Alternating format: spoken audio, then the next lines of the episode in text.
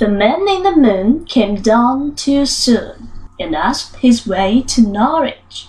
He went by the south, and burnt his mouth With supping cold plum porridge.